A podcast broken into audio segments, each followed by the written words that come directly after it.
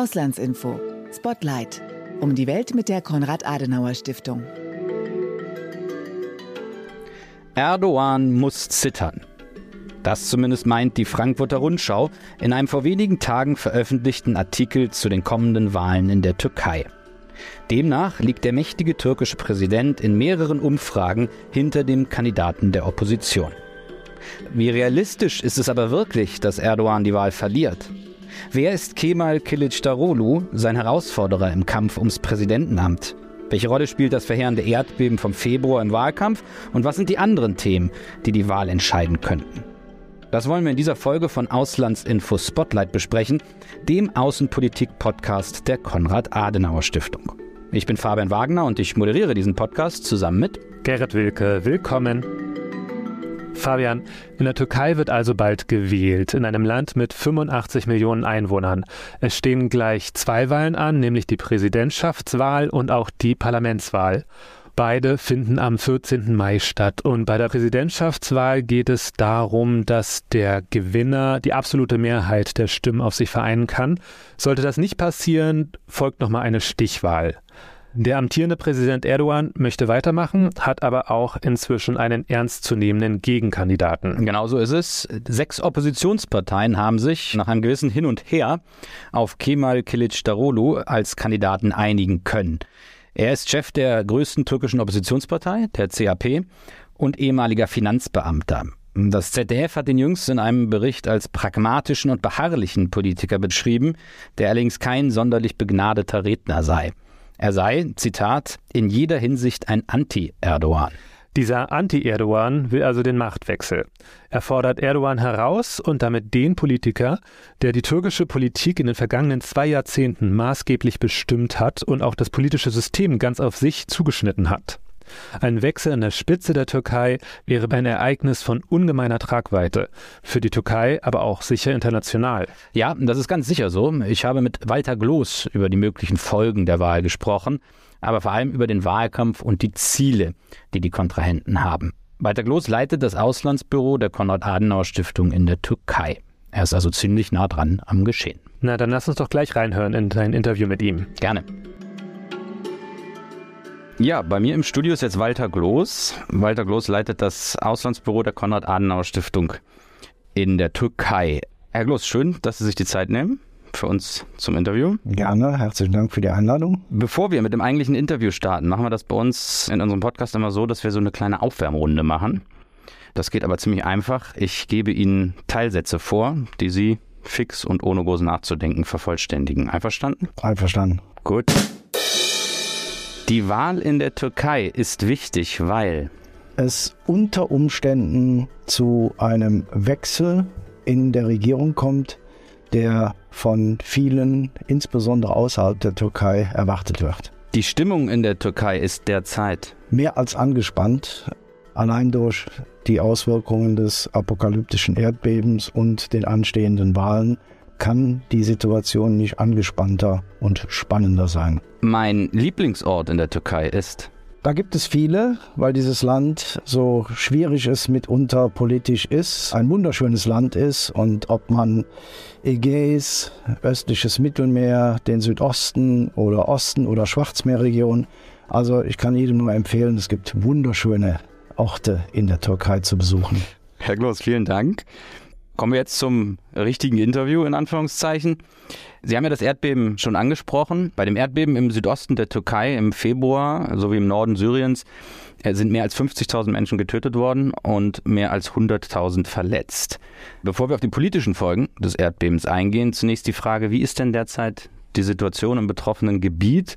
Also wie geht es den Menschen dort und wie kommen die Aufräum- und Aufbauarbeiten voran? Also wir haben das Glück, ein wenig über die Situation Bescheid zu wissen, weil wir im Februar die Region besucht haben. Und zu beschreiben, wie es den Menschen geht, ist nicht so einfach, weil eben viele auch in unterschiedlicher Art und Weise betroffen sind. Es gibt eine ganze Reihe von Menschen, man spricht so von drei 3,3 Millionen Menschen, Binnenflüchtlinge, die die Region verlassen haben. Aber es gibt auch natürlich die überwiegende Zahl, die in der Region äh, geblieben sind, die alle zum Teil sehr leiden aufgrund der Wohnungen, Häuser, die sie verloren haben. Und wir sind in ständigem Kontakt mit Malteser International und THW, die äh, Malteser, die seit vielen, vielen Jahren in der Region tätig sind und die eben auch ein gutes Bild der Situation vor Ort schildern können.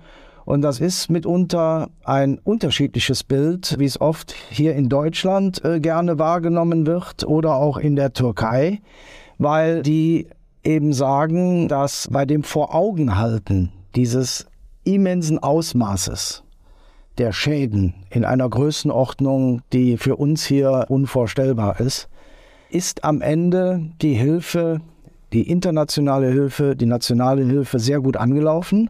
Man spricht sogar von einer schnellen und effektiven Hilfe. Und heute sind die so weit, dass kein Mensch mehr auf der Straße leben muss. Es ist allen Zelte äh, angeboten worden oder andere Unterkünfte. Im Moment ist man dabei, dass viele Zelte durch Container ersetzt werden, die dann nochmal eine andere Qualität an Unterkunft bieten. Aber das ist auch der Eindruck von Malteser, die sagen, es braucht keiner mehr auf der Straße zu leben. Es ist für alle Unterkunft da und im Verhältnis zu dem Ausmaß der Katastrophe sprechen die von einer relativ schnellen und effizienten Hilfe. Okay, Herr Gloss, das ist interessant, dass Sie das ansprechen, weil es gab ja, zumindest äh, hat man das hier gelesen, auch viel Kritik am Krisenmanagement der Regierung. Was waren die Kritikpunkte und würden Sie das vor diesem Mund auch so ein bisschen relativieren wollen? Nee, da muss man, glaube ich, sauber trennen. Dass das auf der einen Seite man in der Lage war, trotz dieser ganzen Kritik am Anfang, ich komme noch speziell dazu, aber auf der anderen Seite eben äh, auch Hilfe geleistet wurde. Ein Beispiel gebe ich Ihnen äh, von vielen Beispielen. Wir waren in der Region und haben mit Verantwortlichen und Mitarbeitern von AFAD, von dem türkischen Katastrophenschutzorganisation gesprochen, weil die ja am Anfang extrem unter Druck standen. Und da sind zum Beispiel solche Sätze gefallen, dass die Mitarbeiter überhaupt nicht verstanden haben, dass sie so dermaßen unter Druck standen und äh, eben so kritisiert worden sind, weil die sagten, was sollen wir denn tun? Wir sind aus der Region und waren selbst betroffen und mussten uns erstmal selbst um unsere Familien, Verwandten, Freunde kümmern. Und erst danach waren wir überhaupt auch mental in der Lage, uns den ganzen anderen Geschehnissen zuzuwenden. Also da muss man differenzieren und eben auch die Menschen hören, die in der Region unterwegs waren. Nichtsdestotrotz gibt es natürlich eine ganze Reihe von Kritiken, auch zum Teil zu Recht weil viele sagen, äh, ja, warum hat der Präsident am Anfang nicht das Militär hinzugezogen? Warum hat man zwei Tage gewartet, bis dann der Druck so groß wurde und dann das Militär dann doch zur Hilfe kam? Das andere ist eben die Vorgeschichte der Gebäude, die Vorgeschichte, dass eben eine ganze Reihe an Gebäuden eingestürzt sind, die eben nicht erdbebensicher gebaut wurden. Und trotz des äh, neuen Gesetzes, was ja Anfang 2000, 2004 dann nochmal neu aufgelegt wurde, aber es ist dann zum Teil halt aus unterschiedlichsten Gründen vor Ort nicht umgesetzt worden durch die verantwortlichen Bürgermeister, Gouverneure und so.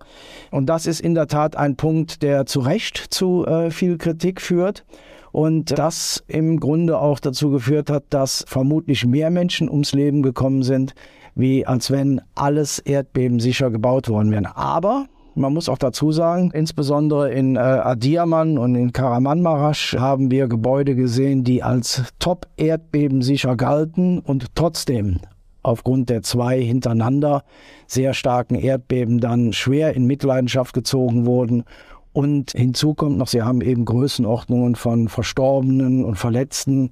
Das ist ja nur die Zahl der Menschen, die bisher identifiziert werden konnten. Also die mittlerweile alle beerdigt wurden und nicht identifiziert und die mit Sicherheit noch unter den Trümmern hier und da liegen, das kommt, man, man rechnet mit einer sechsstelligen Zahl. Also die Zahl wird noch deutlich. Ich denke, die Zahl wird noch am Ende deutlich anwachsen. Herr Gloß, nun haben Sie die Diskussion und auch die Kritikpunkte angesprochen. Die Aufräumarbeiten, aber auch die Diskussionen um die Folgen des Erdbebens finden ja vor dem Hintergrund einer nahenden Wahl statt. Am 14. Mai stehen Präsidentschafts- und Parlamentswahlen an. Präsident Erdogan steht erheblich unter Druck. Laut neuesten Umfragen liegt der Kandidat des Oppositionsbündnisses Kemal Kilicdaroglu vor Erdogan. Blicken wir einmal genauer auf äh, Kilic Darolo. Wie würden Sie ihn beschreiben? Was ist er für ein Politiker? Also zunächst mal finde ich interessant, dass Sie Umfragen erwähnen, weil nichts ist in der Türkei umstrittener wie Umfragen. Okay, gut zu wissen, gut zu Und wissen. da gibt es einen Satz, den wir immer wieder hören, glaube nie einer Umfrage. Weil aufgrund der Situation gibt es natürlich von Regierungsseite dominierte Umfrageagenturen, aber so eben auch von, den, von der anderen Seite. Und auch Vielleicht nur äh, zum Klatschen, das war in, in der, ich glaube in der Frankfurter Rundschau, die haben mehrere. Ja, ja, aber auch die übernehmen von türkischen Umfrageagenturen. Und eben darüber hinaus ist eben auch sehr umstritten die Form, wie Umfragen gemacht werden. Und das äh, gerade jetzt in so einer Zeit, wo die Wahl immer näher rückt, die Leute auch, wenn sie dann am Telefon gefragt werden, oft äh, sich auch nicht mehr äußern. Und insofern muss man sehr aufpassen, wenn man Umfragen zitiert. Kilic Darolo ist in der Tat eine interessante Geschichte, weil ich bin jetzt über vier Jahre in der Türkei und bekomme seit über vier Jahren nicht nur durch Gespräche immer wieder den Eindruck, dass er nicht der Kandidat, der richtige wäre für die Opposition als Präsidentschaftskandidat anzutreten.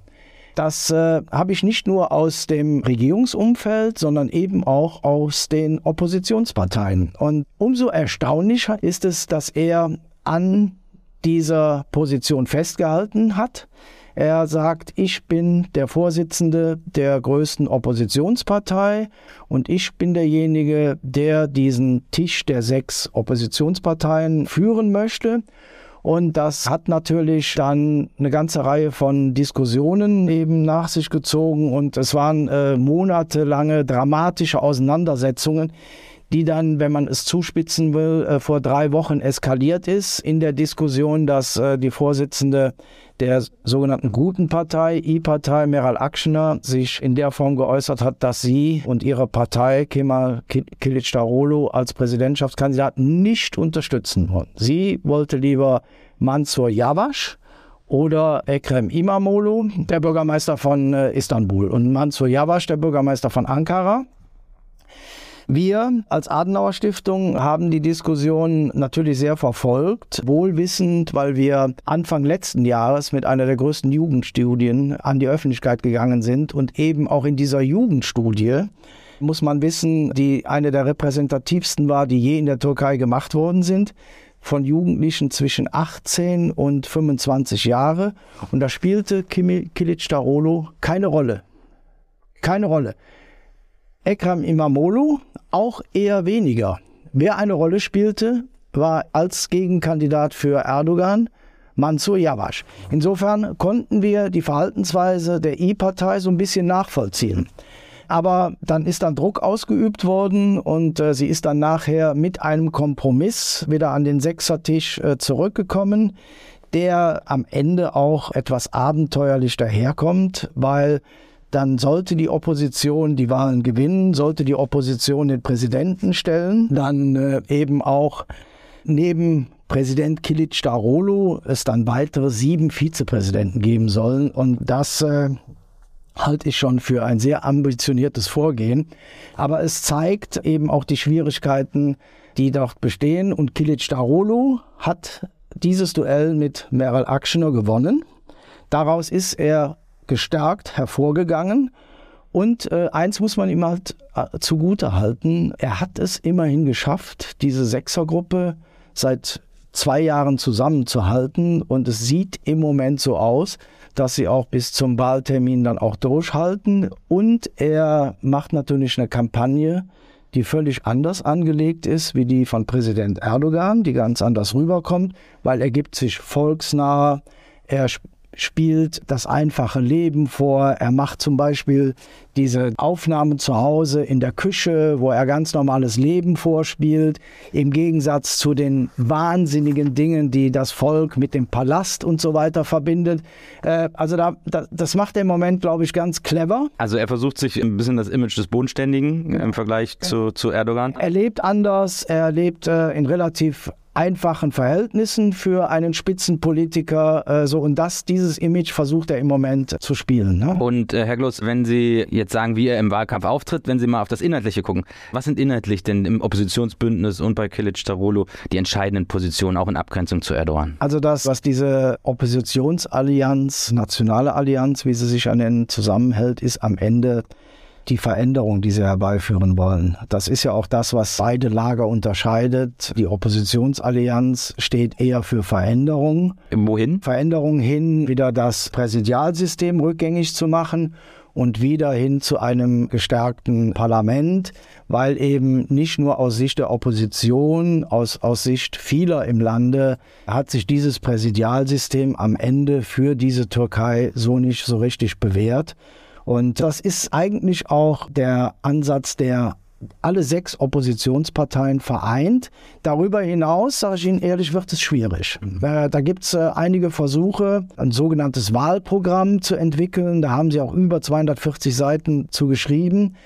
Das spielt aber kaum eine Rolle. Also der Hauptansatz ist die Rückgängigmachung des Präsidialsystems hin zu einer gestärkten repräsentativen Demokratie durch das Parlament halt. Und welche Strategie vor diesem Hintergrund verfolgt Erdogan? Erdogan setzt, glaube ich, mehr denn je auf das Thema Stabilität und versucht dem Volk zu vermitteln, dass mit ihm es eine gestärkte Türkei bleibt, dass mit ihm nur die ganzen regionalen Konflikte gelöst werden können und er derjenige ist, auf den sie sich verlassen können, dass die Türkei weiter als ein starkes Land und starker Partner international angesehen ist. Herr Gloss, wir haben über das Erdbeben jetzt gesprochen und über die Opposition, aber auch über Erdogan.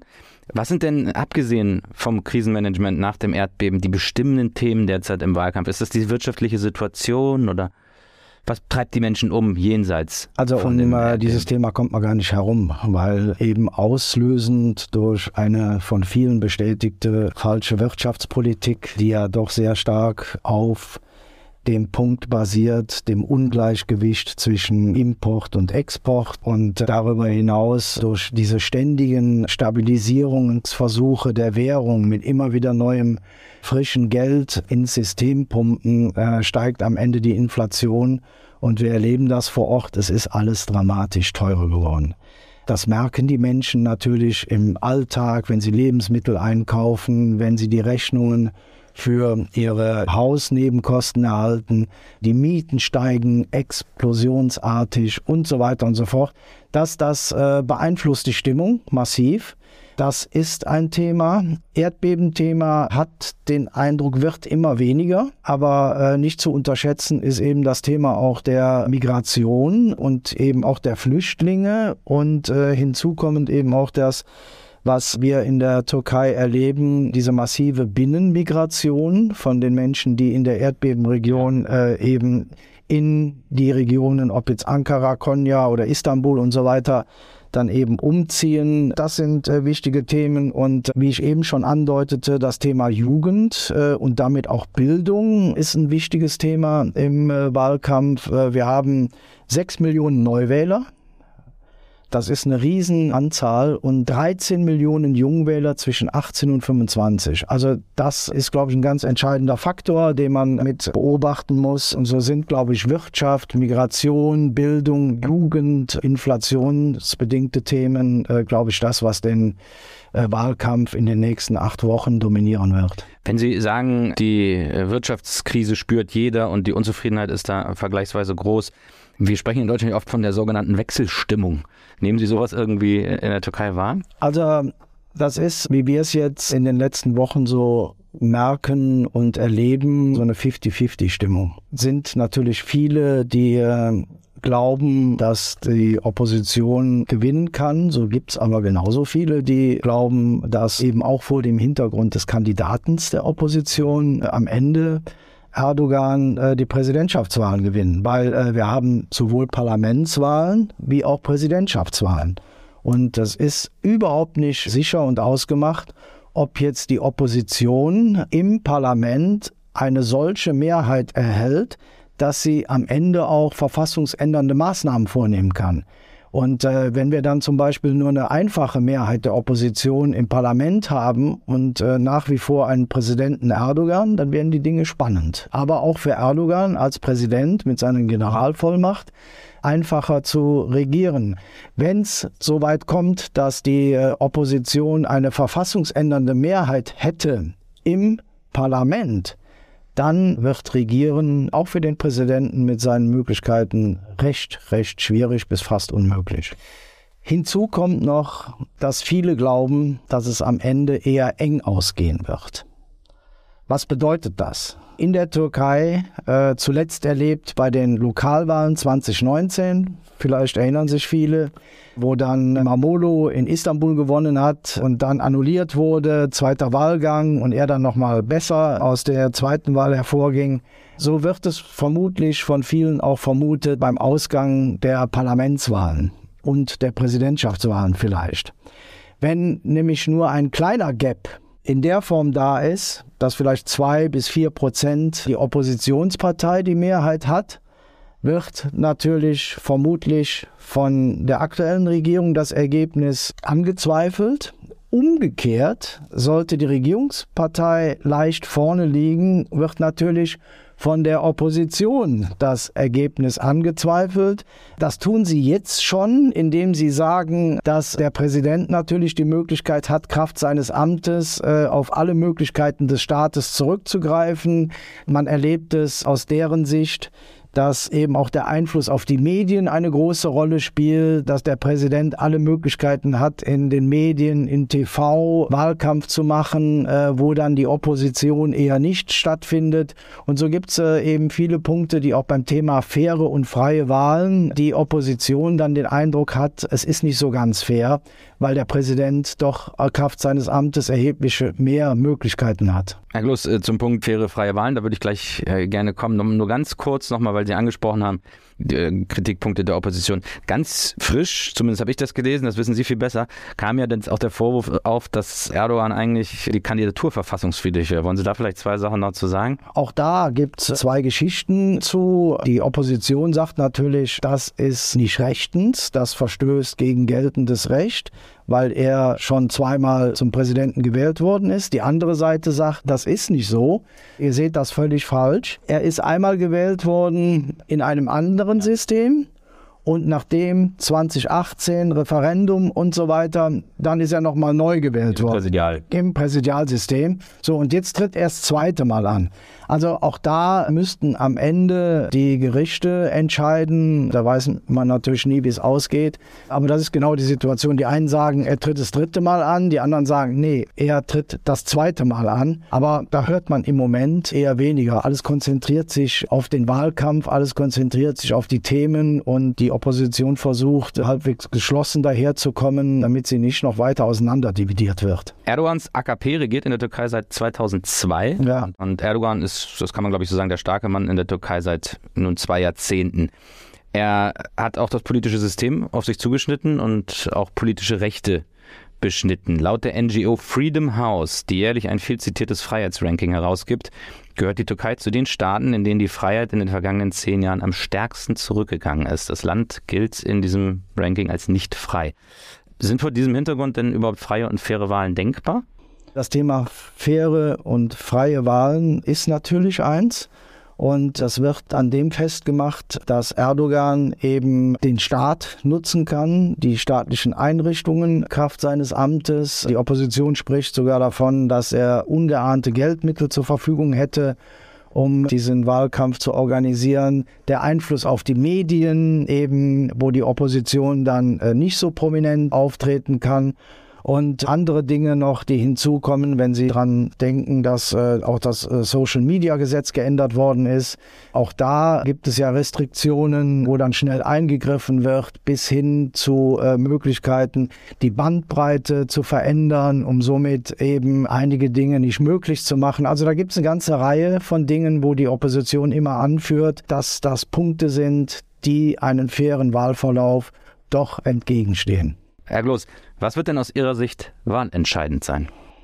Die eine Million Dollar Frage. Aber ähm, ich denke, dass die Opposition zumindest eine Chance hat, im Parlament ganz gut abzuschneiden. Sie muss zusammenbleiben, sie muss als Einheit weiterhin wahrgenommen werden können. Wenn sie das, was in den vielen vergangenen Monaten oft der Fall war, der Eindruck entsteht, ja, die sind sich untereinander nicht einig, wie sollen die das Land regieren, weil viele eben nach wie vor und immer mehr fragen, wie soll das eigentlich mit einem Präsidenten, mit sieben Vizepräsidenten, mit sechs Parteien und vielleicht noch einer HDP, die dann auch noch unterstützt, äh, dann am Ende in einer Regierung funktionieren. Dann viele vielleicht in der Wahl ohne sagen, dann gehe ich lieber in Richtung Stabilität. Da weiß ich, was ich habe, auch wenn es nicht alles gut ist. Also das ist so ein bisschen die Gefahr. Aber die Opposition hat nur eine Chance. Sie muss einig bleiben. Sie muss bis zur Wahl dem Volk vermitteln, dass sie zueinander stehen. Dann haben sie auch eine Chance. Ob das am Ende ausreicht, um im Parlament die Mehrheit zu bekommen und ob es ausreicht, wenn am Ende Kilic Darolo und Erdogan in eine Stichwahl hinein müssen, das bleibt abzuwarten und ist unheimlich schwierig zu beantworten.